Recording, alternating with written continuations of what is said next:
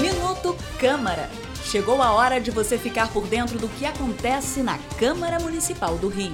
Minuto Câmara, um giro pelo Legislativo Carioca.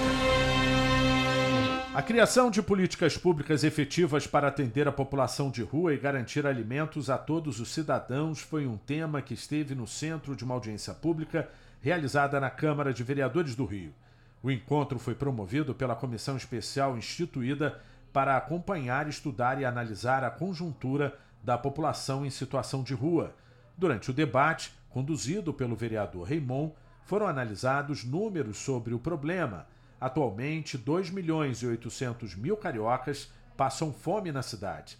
Desses, 100 mil são crianças de 0 a 7 anos.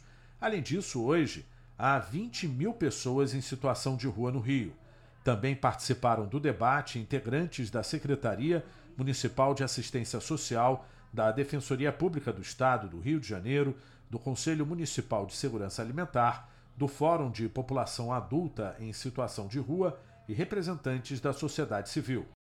Eu sou Sérgio Costa e este é o Minuto Câmara. Minuto Câmara, um giro pelo Legislativo Carioca.